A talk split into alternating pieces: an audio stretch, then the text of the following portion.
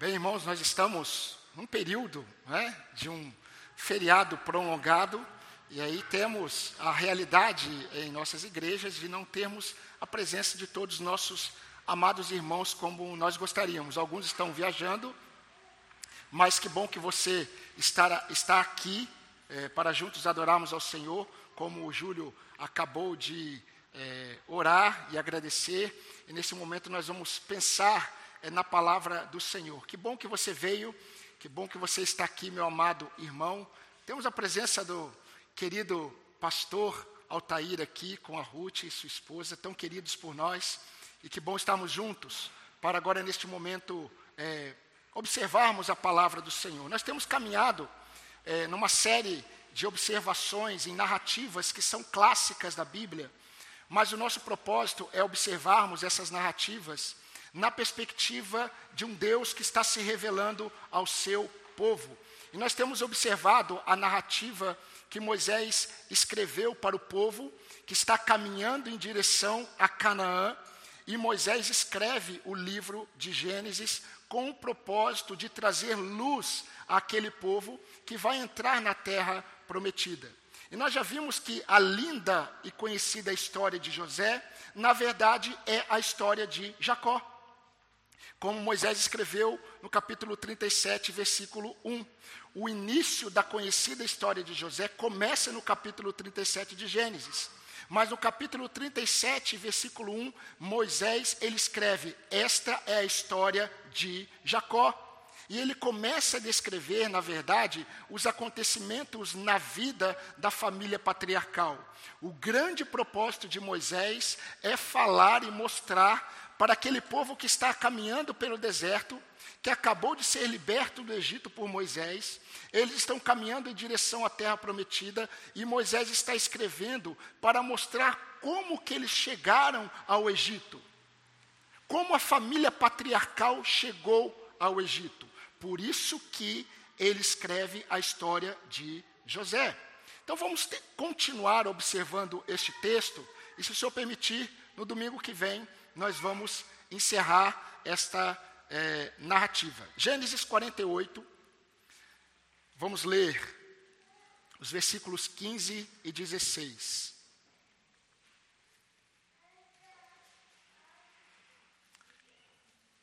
Estamos no final praticamente do livro de Gênesis.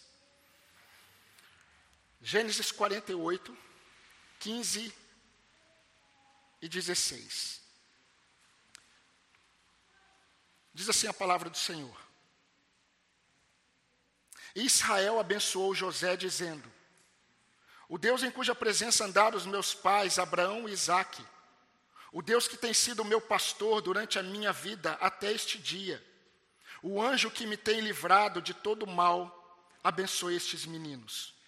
Que por meio deles seja lembrado o meu nome e o nome de meus pais, Abraão e Isaque.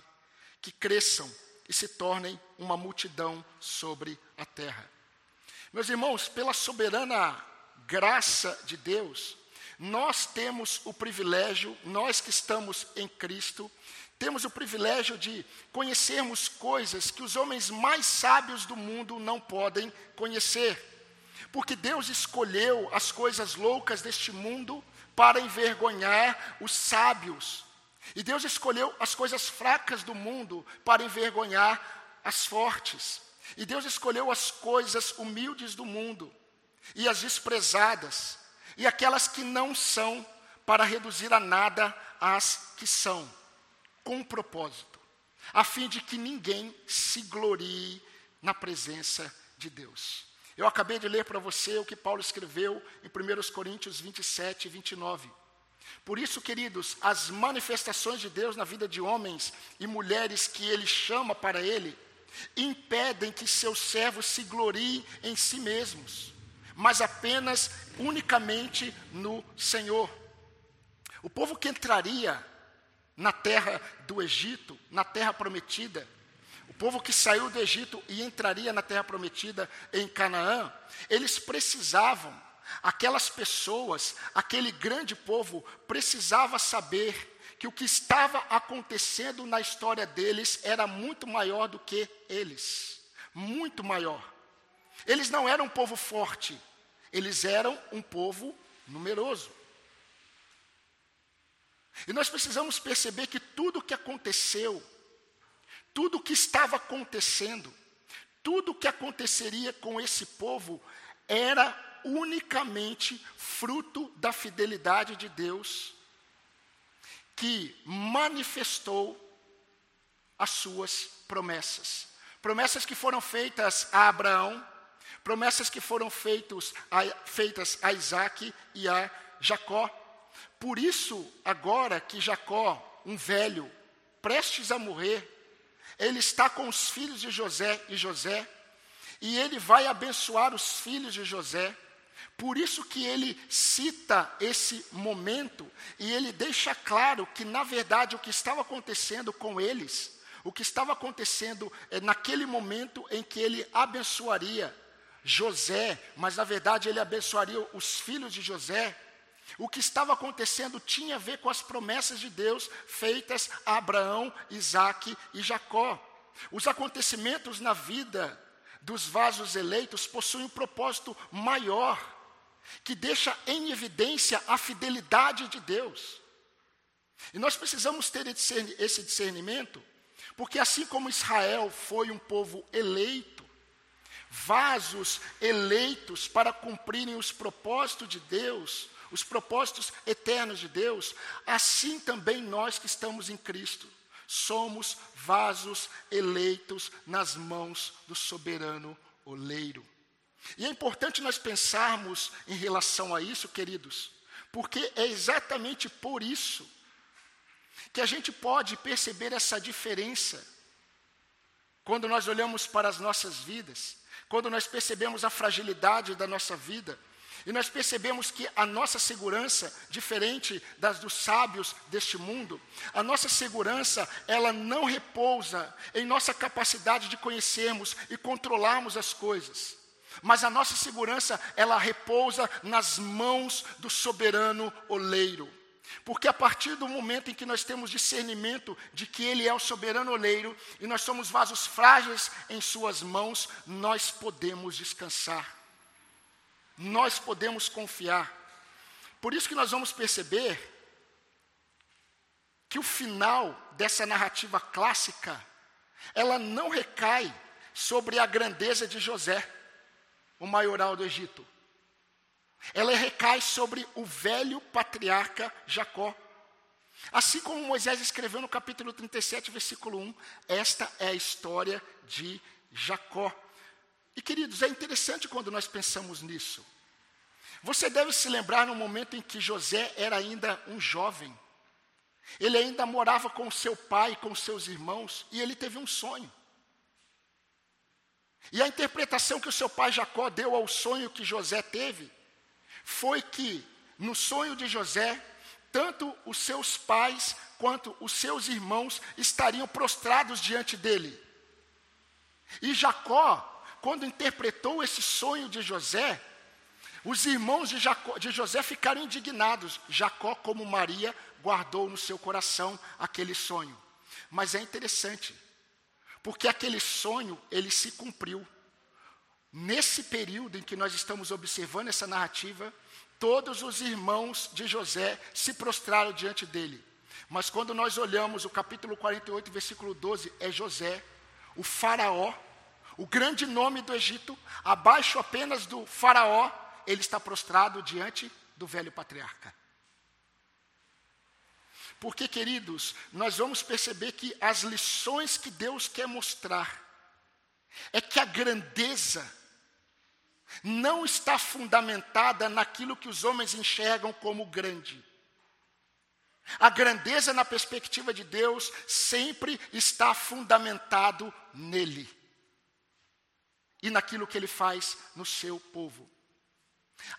Quando nós observamos, por exemplo, hoje, em que as igrejas estão celebrando a Deus pelo dia da reforma, 504 anos da reforma protestante, é apenas um lembrete para nós que a história da humanidade nada mais é do que a história de Deus com o seu povo.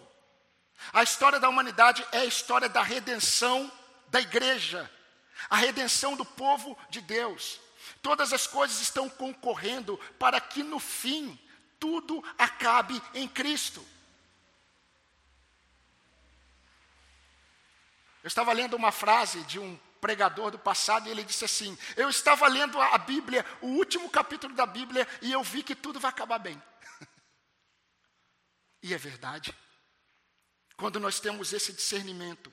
Mas eu quero observar uma lição maior. E dentro dessa lição maior, eu quero tirar duas lições. Uma nós vamos ver hoje e outra domingo que vem, se o Senhor permitir. Mas eu gostaria que você percebesse que a fragilidade dos vasos eleitos não impede a manifestação da, da sabedoria de Deus em suas vidas.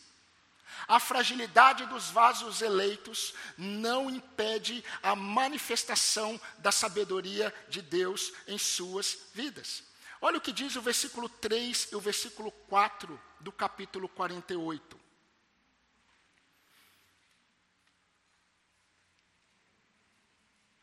Versículo 3, versículo 4. Então Jacó disse a José: O Deus Todo-Poderoso me apareceu na cidade de luz. Cidade de luz é Betel, tá? Na terra de Canaã. Me abençoou e me disse: Eis que eu farei fecundo e o multiplicarei.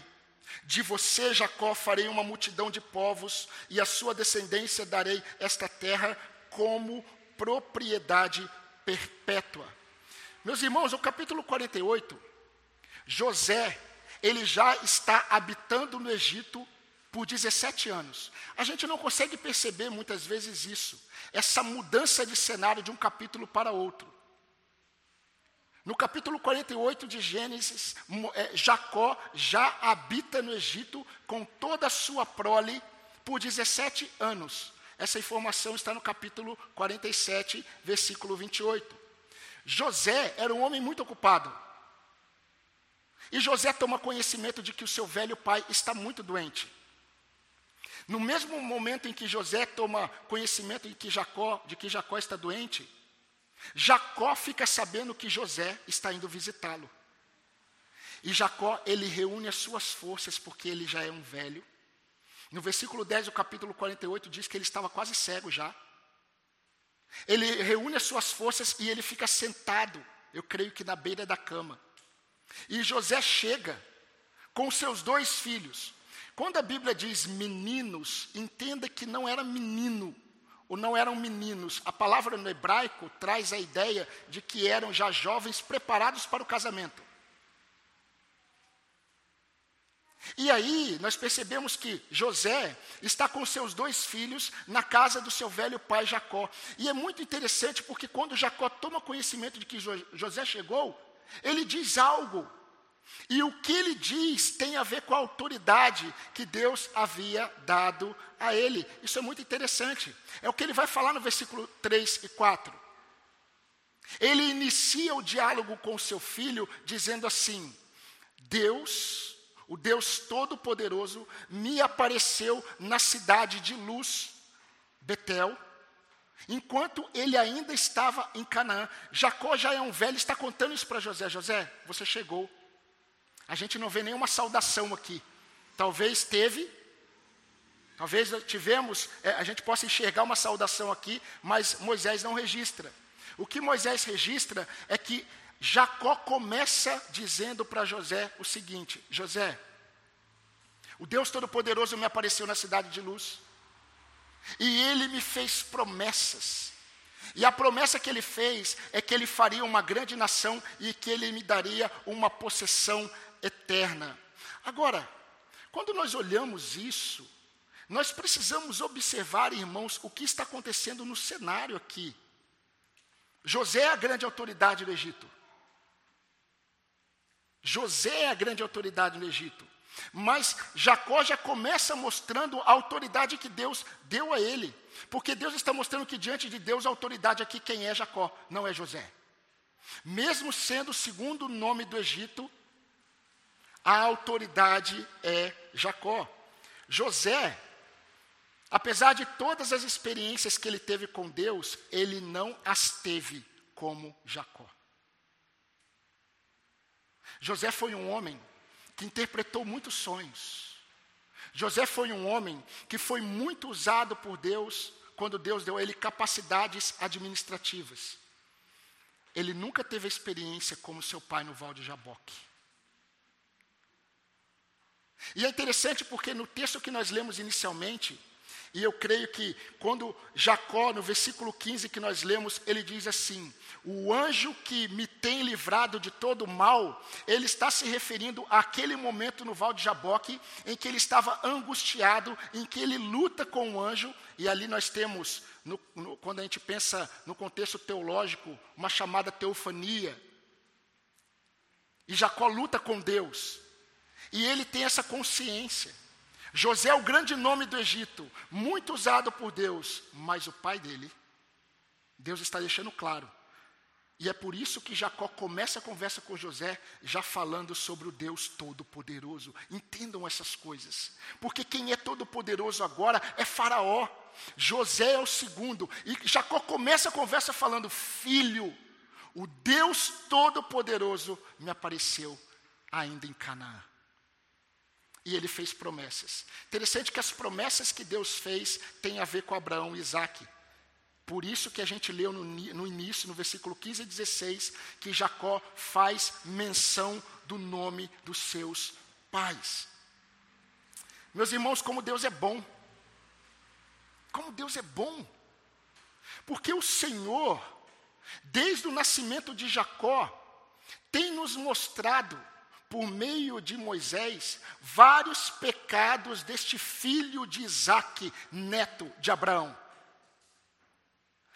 Eu tenho quase que certeza que dificilmente aqui um pai e uma mãe gostaria de colocar o nome do seu filho de Jacó. É? É, no nosso meio, Jacó não é um nome muito interessante, porque Jacó, eu creio que ele nunca imaginou que a história dele seria revelada. E Deus fez questão de revelar os pecados deste homem, que era filho de Isaac, que era neto de Abraão. Meus irmãos, as misérias de Jacó, os pecados dele como filho, os pecados dele como irmão, os pecados dele como marido, os pecados dele como pai. Jacó pecou em todos os aspectos da vida dele, da história dele. Desde o início, Desde a juventude, ele pecou contra o seu irmão, ele pecou contra o seu pai, ele pecou depois contra os seus filhos, mas nenhum pecado de Jacó ofuscou a sabedoria de Deus que seria manifestado agora no final da vida de Jacó.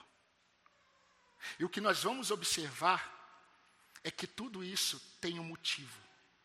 Por que, que todos os pecados de Jacó não ofuscaram as manifestações da sabedoria de Deus nas atitudes finais da vida dele, por causa da fidelidade de Deus presente em sua eleição incondicional?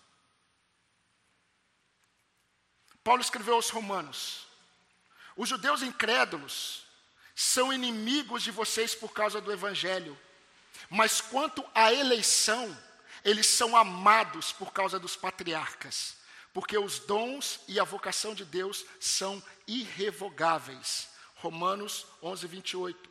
Em Romanos capítulo 10, Paulo vai falar do nascimento de Jacó, e olha o que Paulo diz, Romanos 11, é, 10, de 11 a 15. E os gêmeos ainda não eram nascidos, eles não tinham feito o bem ou o mal, para que o propósito de Deus quanto à eleição prevalecesse, não por obras, mas por aquele que chama.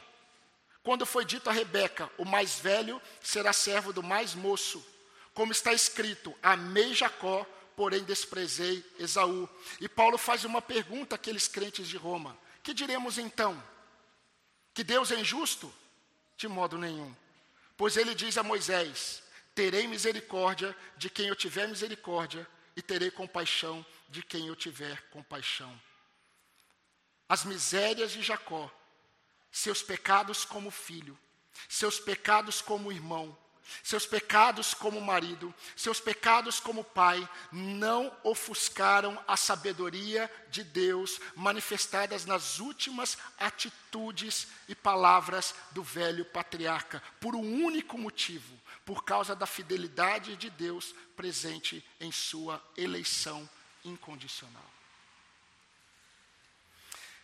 É certo que quanto mais um vaso se purifica, mais útil e santificado ele será para o seu Senhor, conforme Paulo escreveu a Timóteo, em 2 Timóteo 2,21. Mas se Deus, meu irmão, te escolheu em Cristo para ser um vaso de honra para Ele, Ele manifestará a sua sabedoria através da sua vida, para confundir os mais sábios deste mundo, no momento em que Ele quiser. Independente de você. Nós vimos hoje pela manhã que em Cristo todos são filhos de Abraão. Todos aqueles que estão em Cristo são filhos de Abraão. E sabe por que, que as bênçãos de Abraão nos alcançaram? Você sabe por que, que as bênçãos que Deus prometeu a Abraão alcançou a sua vida? Não foi por causa de Abraão, Isaac e Jacó, mas foi por aquilo que Moisés ouviu na sarça ardente: Eu sou o Deus de Abraão, de Isaac e de Jacó está fundamentada nas promessas de Deus. Quando Pedro ele nega Jesus, Pedro é alguém muito confiante em si mesmo. Pedro ele acreditava que as suas declarações de fé a Jesus poderiam ser sustentadas por ele. A pior coisa que um crente ele pode confiar ele pode fazer é acreditar nas suas palavras de fidelidade a Deus. Nós não conseguimos sustentar. Se a nossa fé em Deus, se a nossa permanência em Cristo estivesse fundamentada em nossa capacidade de sermos fiéis a Deus, nós estaríamos perdidos. Estaríamos perdidos. Mas eu acho interessante que o mesmo Pedro que negou a Cristo foi usado pelo Espírito Santo e disse: Tu és o Cristo o Filho do Deus vivo. E Pedro, mesmo com todas as suas misérias, mesmo com todas as suas mazelas, Pedro foi colocado por Deus diante das mesmas autoridades que crucificaram Jesus Cristo. Pedro era um homem iletrado. Pedro era um homem inculto. E a conclusão que as autoridades, aqueles sábios, chegaram foi: não é este homem iletrado, como que ele fala com tanta ousadia? E eles reconheceram que Pedro esteve com Jesus. Meus irmãos, vejam como é importante, antes de eu partir para algumas aplicações, como foi importante para aquele povo que estava prestes para entrar na terra prometida, Aquele povo que entraria posteriormente com Josué em Canaã, como foi importante é, essa lição que Moisés está mostrando, sabe por quê? Porque eles se deparariam com temores, eles se deparariam com a necessidade de guerras, de conflitos, eles se deparariam com muitos desafios, mas eles deveriam acreditar que todas as vitórias que eles precisavam estariam fundamentadas não na força deles, mas nas promessas de um Deus que é fiel. Por isso que foi tão importante Moisés registrar para esse povo que está indo para Canaã como eles chegaram no Egito e o que Deus está falando no final da vida do patriarca. Como Deus está mostrando para eles que a fidelidade de Deus estava fundamentada naquilo que Deus falou a Abraão, Isaac e Jacó, e Deus iria sustentar isso. Mas voltemos para o texto. Vamos voltar para o texto. Por que, que o velho Jacó, sentado à beira da cama, ele inicia a sua conversa com seu filho José, falando sobre a sua autoridade diante de Deus? Exatamente pelo que Jacó fará a partir de agora. Jacó está com José. Jacó está diante dele, ele não está enxergando muito bem. Ele tem junto com José os dois filhos de José, Efraim e Manassés. Na ordem, Manassés e Efraim.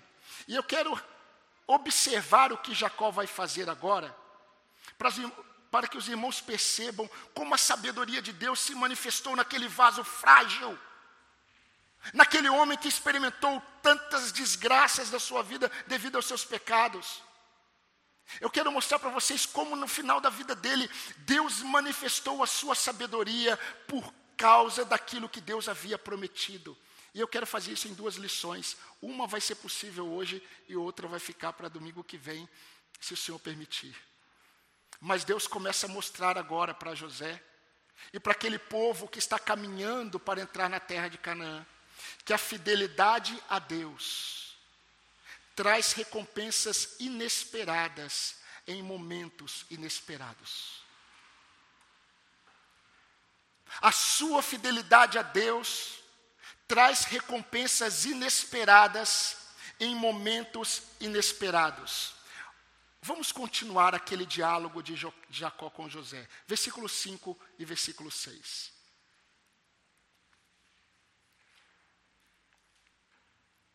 Eu vou partir do versículo 4. E me disse, Jacó falando o que Deus havia dito a ele: Eis que eu farei fecundo e o multiplicarei. Estamos em Gênesis 48, 4.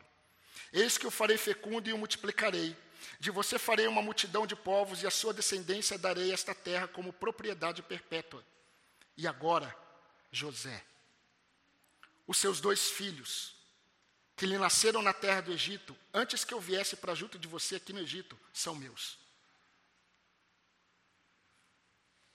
Efraim e Manassés serão meus, assim como é Ruben e Simeão, eles são meus. Os filhos que você gerar depois dele serão seus. Segundo o nome de um de seus irmãos serão chamados na sua herança. Ah, meus irmãos, vocês conseguem perceber por que que Jacó ele começa a conversa com José falando de sua autoridade diante de Deus? Porque ele vai dizer para José aquilo que José não esperava. José está com seus dois filhos, porque José sabe que Jacó vai morrer a qualquer momento. E ele sabe da necessidade do velho pai abençoar os seus filhos. Mas é muito interessante porque quando nós olhamos no povo da aliança, nós percebemos que quem abençoava o primogênito era o pai, não o avô. Quem deveria abençoar Manassés como primogênito seria José. Mas José quer a bênção de Jacó, porque ele reconhece a autoridade do patriarca. José não é patriarca, ele não é chamado de patriarca. Os patriarcas são Abraão, Isaac e Jacó. E ele está com seus dois filhos. Ele tem uma motivação: Pai, abençoe os meus filhos antes que o senhor morra. E Jacó diz assim: O Deus Todo-Poderoso, que está acima do Egito, acima do Faraó, porque é interessante, porque Deus fez Jacó abençoar o Faraó. Quando José apresentou o Faraó a Jacó, Jacó abençoou o Faraó. e Jacó está dizendo para o filho dele, Jacó, José, o Deus Todo-Poderoso que prometeu, ele disse isso para mim, e eu vou dizer algo para você: os seus dois filhos que nasceram aqui no Egito, Manassés e Efraim, não serão mais seus, serão meus. Os filhos que nascerem depois serão seus. Agora, esses dois filhos serão meus. Meus irmãos, é muito interessante porque o que está acontecendo aqui é que Jacó, ele está adotando os seus netos como seus próprios filhos. Nós precisamos perceber que isso não era algo incomum.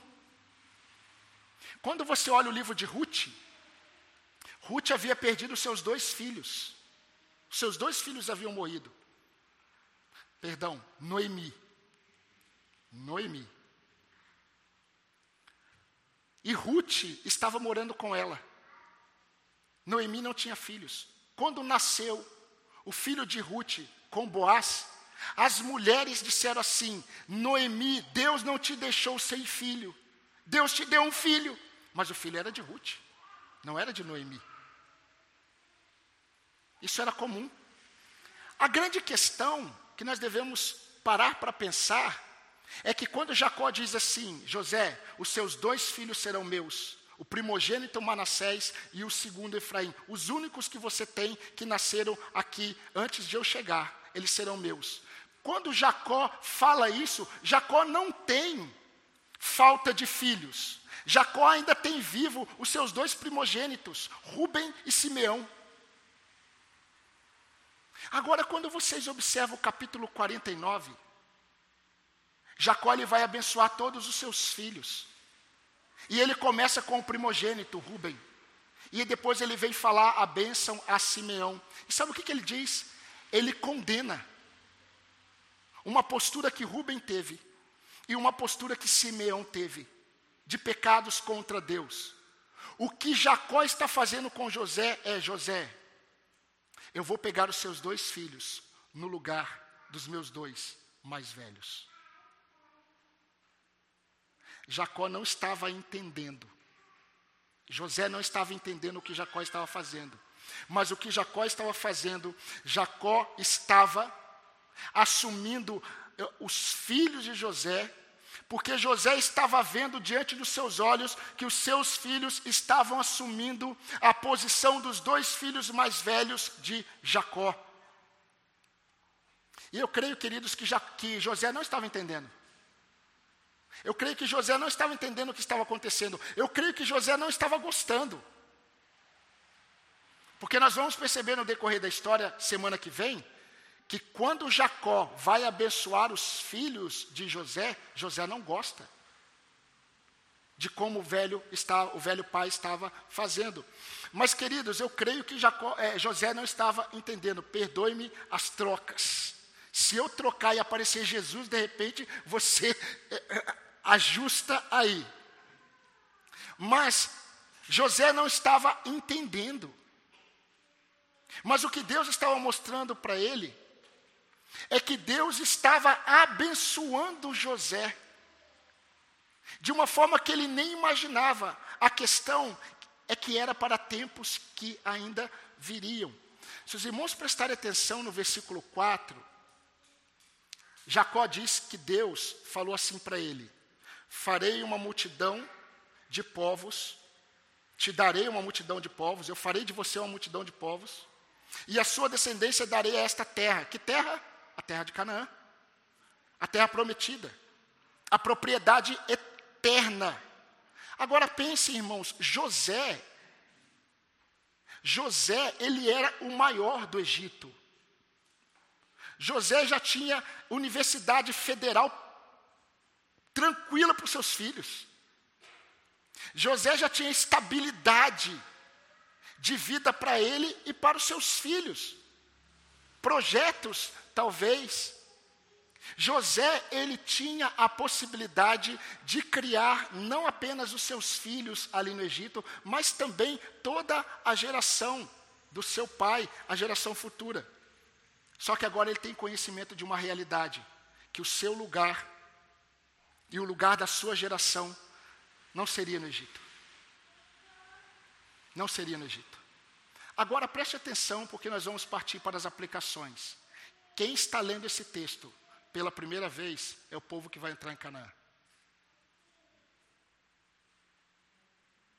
É o povo que vai entrar em Canaã. O povo que vai entrar em Canaã, eles estão lendo e eles estão vendo que o Deus de Abraão, Isaac e Jacó levou o povo para o Egito por meio de José. Esse povo cresceu no Egito. E quando José já é grande e tem condições de estabilizar no Egito, Deus mostra que a autoridade não está sobre José, está sobre o velho Jacó. E Jacó, quando abençoa os filhos de José, deixa claro para José: José, Deus irá abençoar toda a sua geração, mas não é no lugar em que você pensou. Não é no Egito. Será em Canaã. Você vai voltar o povo vai voltar para Canaã. Aí o povo está caminhando em direção a Canaã com Moisés, está fazendo sentido. Eles estão podendo entender que tudo o que estava acontecendo com eles tinha a ver com Deus, tinha a ver com as promessas de Deus. Então, não caberia, você consegue entender agora, não caberia aquele ato de incredulidade quando os espias entraram para ver a terra e eles voltaram e o povo disse: Não, tem gente grande lá, tem um exército muito grande lá dentro, não vamos, nós vamos morrer. Não caberia isso, porque provavelmente, provavelmente, Nesse período, Moisés já havia escrito Gênesis. Meus amados irmãos e irmãs, pela graça e misericórdia de Deus, infinita graça e misericórdia de Deus, Ele pode sim nos usar e revelar a Sua sabedoria em nós através de nós e confundir a sabedoria dos homens que estão próximos a você. Nós precisamos perceber que, assim como foi com o vaso Jacó, o soberano oleiro o havia escolhido para revelar nele a sua graça, a sua fidelidade, a sua bondade sobre o seu povo e todas as famílias da terra. Nós não podemos esquecer, meus irmãos, que em Cristo nós fomos alcançados pelas promessas de Deus feitas a Abraão, feitas a Isaac, feitas a, a Jacó, homens imperfeitos, mas homens de fé. Deus usa instrumentos que não imaginamos para revelar que sua sabedoria confunde a sabedoria humana. Aprove a Deus nos salvar pela loucura da pregação do Evangelho, que é loucura para um filósofo grego e é escândalo para um judeu. Nós podemos ser vasos de honra nas mãos do oleiro, quando nós entendemos que o fato de Deus nos usar não está fundamentado em nossa capacidade de responder positivamente ao seu chamado, mas está fundamentado unicamente na eleição de Deus. Se Deus te separou para Ele, Ele deseja glorificar o nome dEle através da sua vida, independente de você, independente das suas fragilidades. Mesmo sendo tão fracos, o sangue de Cristo nos justificou. O sangue de Cristo nos tornou vasos que revelam a sabedoria de Deus. E Deus quer usar você para confundir homens mais sábios deste mundo. O grande problema de muitos crentes é que os crentes não têm noção quem Deus é. Eles não têm noção de quem Deus é. E eles não têm noção de quem eles são. Nós cantamos no início desse culto. Nós somos quem Deus diz quem somos. Eu não estou preocupado o que os homens dizem sobre mim, muito menos o que o meu coração diz sobre mim, mas eu estou interessado no que Deus diz sobre mim. Porque o que Deus diz sobre mim é o que me dá forças para permanecer, mesmo sendo um vaso frágil, podendo ser usado com poder nas mãos de Deus, porque nada tem a ver comigo, tudo tem a ver com a graça soberana de Deus. Se Ele te escolheu, Ele deseja glorificar o nome dEle através da sua fragilidade. E como isso pode acontecer? Deus confunde a sabedoria de muitos homens em seus vasos frágeis, na forma como nós retribuímos o mal com o bem. Deus confunde os sábios. Porque os sábios retribuem o mal com o mal, os sábios deste mundo.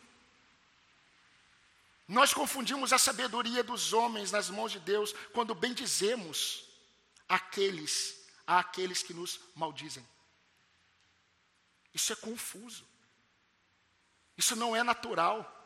Quando os jovens demonstram o seu encanto com as coisas de Deus, enquanto os outros jovens estão encantados com o conhecimento do mundo, isso confunde os homens. Quando os jovens demonstram o seu temor a Deus e não cedem às propostas de jovens que estão alheios à vida de Deus, isso confunde. Quando aquele crente que é sozinho, Testemunha seu descanso e alegria no Senhor, enquanto os outros estão sem esperança e depressivos. Isso confunde os homens mais entendidos. Deus confunde os sábios quando aquele que tem poucos recursos neste mundo não fica desesperado como os demais, mas ele possui contentamento no Senhor. Não importa se é muito, não importa se é pouco, o que importa é que eu tenho Cristo. E nele a minha alma está satisfeita. Eu não fico buscando as coisas deste mundo para que eu tenha um, uma, um alívio na minha alma, porque se eu não tiver coisas, se eu não conquistar coisas, eu não descansarei. Enquanto você não entender que aquele que está em Cristo, ele tem que ter contentamento nele, você não entendeu quem você é, você não entendeu quem Deus é, você não entendeu porque Deus te chamou. Deus confunde os sábios quando aquilo que os seus vasos eleitos almejam para as suas vidas estão além das coisas passageiras deste mundo. Nada tem a ver com o Egito. Eu descanso, Senhor, porque tem a ver com possessões eternas. Tem a ver com Canaã. Não tem a ver com Egito. Quando aqueles que possuem recursos deste mundo não agem como os demais, que colocam as suas esperanças em suas posses e recursos. Mas, irmãos, assim como Deus falou com o povo de Israel, sejam santos, porque eu sou santo, assim Deus também nos diz, como vasos eleitos. Deus nos chama a sermos santos, como Ele é santo. Apesar de nós não dependermos da nossa capacidade para sermos aceitos diante de Deus, mas nós confiamos na obra de Cristo. Apesar disso, Deus nos chama para desfrutarmos as bênçãos da obediência. Porque nós precisamos crer que a nossa fidelidade a Deus traz recompensas inesperadas em tempos que nós não esperamos. Asaf, ele descobriu isso depois. Mas em um momento da vida dele, ele estava questionando a fidelidade dele a Deus. Será que vale a pena permanecer com meu coração íntegro diante do Senhor? Será que vale a pena? Os ímpios prosperam. Os ímpios prosperam. E eu sou fiel ao Senhor. Será que vale a pena? Nós vamos perceber, queridos, que se na caminhada com o Senhor os nossos pecados têm consequências, nossa fidelidade a Deus tem recompensas, e recompensas eternas. Nós não somos um povo que caminhamos buscando recompensas de Deus. Nós não somos um povo que caminhamos buscando obediência a Deus para recebermos coisas de Deus. Mas é inevitável que Deus ama abençoar a todo o filho que deseja agradá-lo. Um pai um pai, ele não deixa de reconhecer o seu filho, porque o seu filho não obedece. Mas um pai tem alegria em abençoar aquele filho que é dedicado em obediência. Assim é o nosso Deus. Nós precisamos crer, isso, crer nisso. Se você planta obediência, você colherá os frutos abençoadores da obediência. Gálatas 6, 8. Meu querido, mesmo que o presente, o seu presente não seja como você planejou, como foi com José, permaneça fiel a Deus. Talvez as coisas não estejam acontecendo como você planejou. Só permaneça fiel a Deus. Os olhos do Senhor estão sobre os justos. Mesmo que o seu presente seja de pressões e tentações, como foi com José, permaneça fiel a Deus. O seu lugar é o lugar de fidelidade a Deus. Não saia desse posto. Não permita que nada te tire daí. Mesmo que o seu presente seja desafiador, obscuro, como foi com José. Não confie em homens. Permaneça fiel a Deus. Confie no seu Senhor. Mesmo que o seu presente, você se depare com muitas propostas que, na verdade, são propostas do Egito, de falsas seguranças, como foi com José. Permaneça, meu querido, dependente do Senhor. O melhor para os filhos de José não estava no Egito, mas aquilo que Deus preparou. Na mente de José estava tudo estabilizado, celeiro cheio, posição, autoridade. E Jacó aparece e diz assim: então Deus disse que eu sou autoridade, eu vou abençoar você. Mas eu vou abençoar você, José, de uma forma muito diferente, duplamente. Sabe por quê? Porque os seus dois filhos, eles entrarão, eles entrarão como os meus filhos, e eles serão como os dois primogênitos no lugar de Ruben e no lugar de Simeão. E sabe o que é interessante? Jacó disse assim: os seus dois filhos, eles serão chamados por um nome dessas doze tribos. E que nome é esse? Judá.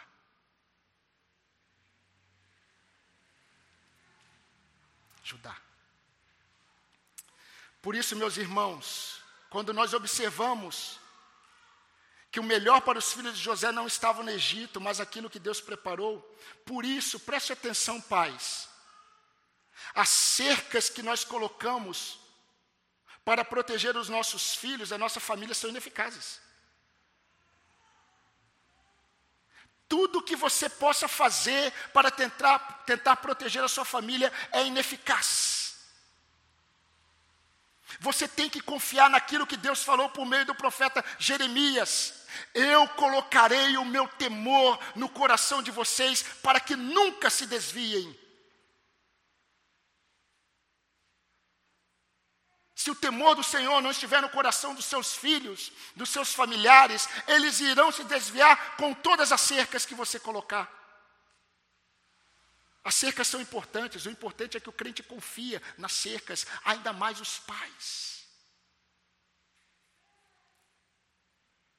Eu falei para você o testemunho de um pastor amigo meu, amigo do pastor Altair, que ele disse que na época dele, quando ele saía e ele demorava para chegar, não tinha WhatsApp.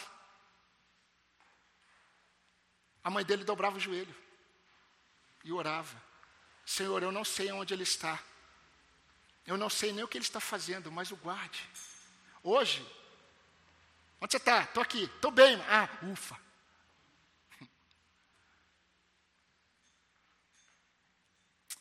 José não entendeu o que o seu pai estava fazendo ao adotar os filhos Manassés e Efraim, mas ele entendeu que ele estava sendo abençoado de uma forma inesperada para tempos inesperados.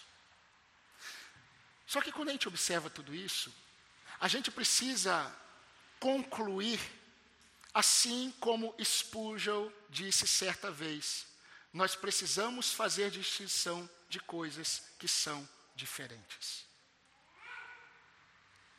E duas coisas aqui estão acontecendo. Deus pode manifestar a sua sabedoria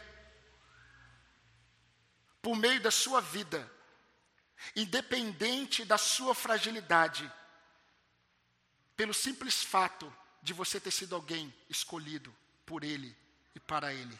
Deus pode fazer isso. Sendo você um vaso eleito nas mãos do oleiro, Ele pode manifestar a sabedoria dele, confundir homens através da sua frágil vida. Entretanto, as bênçãos de Deus sempre recaem sobre aqueles que o temem e obedecem. Por isso que quando nós olhamos para o agir de Deus caminhando para o fim, quando nós olhamos para o agir de Deus na vida de Jacó, nós vemos que a fragilidade dos vasos eleitos não impede, de fato, a manifestação da sabedoria de Deus em suas vidas. Mas quando nós olhamos para o agir de Deus na vida de José, nós vemos que a nossa caminhada de fidelidade a Deus traz recompensas de forma inesperada para tempos inesperados. A única coisa que o vaso eleito deve fazer é permanecer fiel. Eu não estou entendendo nada, permaneça fiel. Eu estou esperando coisas que não aconteceram.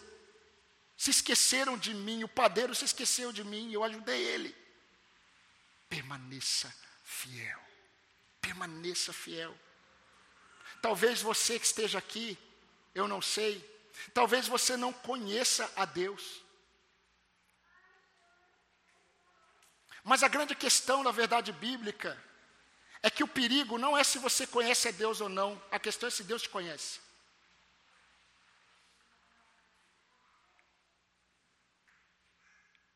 E se você é alguém que não tem Cristo como seu Senhor e seu Salvador, venha para Cristo. Venha para Cristo. Se renda a Ele. E eu creio que se isso acontecer, não teve nenhuma ação sua. Mas a ação está no soberano oleiro, que chama vasos para o louvor da sua glória. Mas se você é um vaso eleito de Deus, eu preciso dizer para você, meu irmão, mais uma vez, porque eu não posso terminar esse sermão sem afirmar isso para você. Se você é um vaso eleito de Deus, mesmo sendo frágil, persevere em obediência ao Senhor. Porque o Senhor sempre avança do bom para o melhor. Esse é o nosso Deus. Amém? Vamos orar?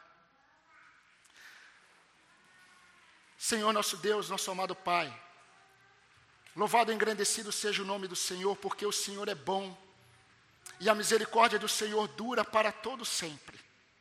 Nós te louvamos pela graça de termos tido os nossos olhos abertos e nós pela bondade e manifestação do Senhor nós conseguimos enxergar o Senhor na face de Cristo, o nosso Salvador. Ó Deus, e obrigado a Deus, porque nós temos a certeza de possessões eternas, nós temos a certeza de um lugar em que nós estaremos, ó Pai, eternamente com o Senhor, porque este lugar só será maravilhoso porque o Senhor está. E nós te louvamos, ó Deus, porque o Senhor se revelou a nós. E o Senhor tem se revelado a nós a cada dia. Mas nos ajude, ó Deus, porque de vez em quando os nossos corações, eles são tomados pelos temores deste mundo.